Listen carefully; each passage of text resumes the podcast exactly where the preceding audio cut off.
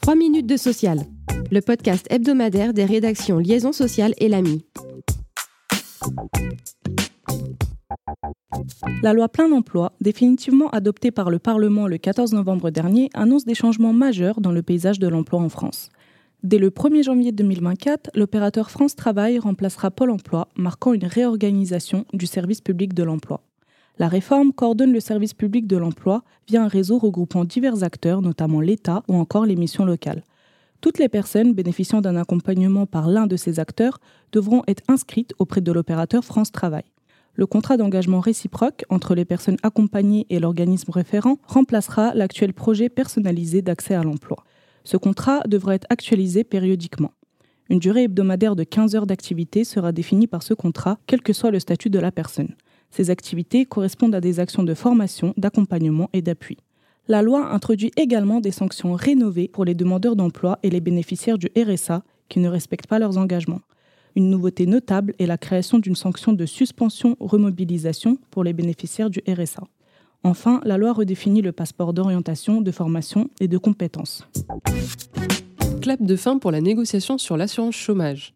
Le 16 novembre, la CFDT a confirmé qu'elle signerait le protocole d'accord conclu le 10 novembre, rejoignant ainsi FO et la CFTC ainsi que les trois organisations patronales. La CFE-CGC et la CGT ne seront, elles, pas signataires. Sans remettre en cause les grands principes des dernières réformes du gouvernement, le texte comporte quelques améliorations des droits, comme la fin de la dégressivité à partir de 55 ans au lieu de 57.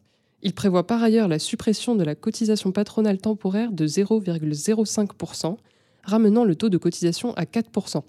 Concernant les seniors, les discussions sont renvoyées à la négociation sur l'emploi des seniors qui doit s'ouvrir prochainement. La balle est désormais dans le camp du gouvernement qui doit juger si l'accord est conforme à la lettre de cadrage du 1er août. En cas d'agrément, ces nouvelles règles s'appliqueront dès le 1er janvier 2024. À défaut, le gouvernement reprendra la main par voie de décret.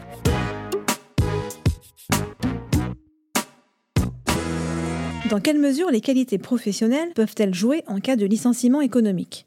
C'est l'objet de deux arrêts rendus par le Conseil d'État le 31 octobre, s'agissant d'un plan de sauvegarde de l'emploi non négocié avec les partenaires sociaux, mais fixé unilatéralement par l'employeur.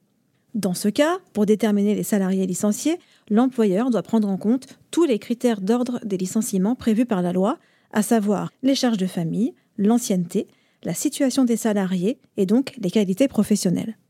Et pour apprécier ce dernier critère, les résultats des évaluations professionnelles peuvent être pris en compte. Quid alors des salariés n'ayant pas pu être évalués en raison par exemple d'une absence de longue durée?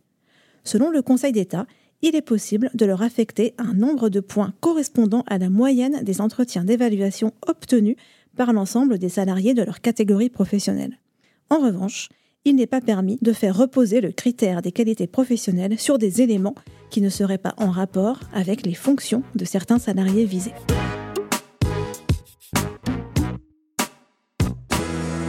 7 jeunes adultes sur 10 souhaitent s'engager pour une cause, mais pas forcément au sein d'une organisation syndicale ou patronale, révèle un sondage réalisé par l'association Réalité du dialogue social. Un des freins à cet engagement tient au sentiment de ne pas être à sa place dans ce milieu en tant que jeune. En effet, un sondé sur deux juge qu'il faut avoir plusieurs années d'expérience pour pouvoir rejoindre une organisation syndicale ou patronale. Merci de nous avoir suivis. Pour en savoir plus, vous pouvez consulter le site you.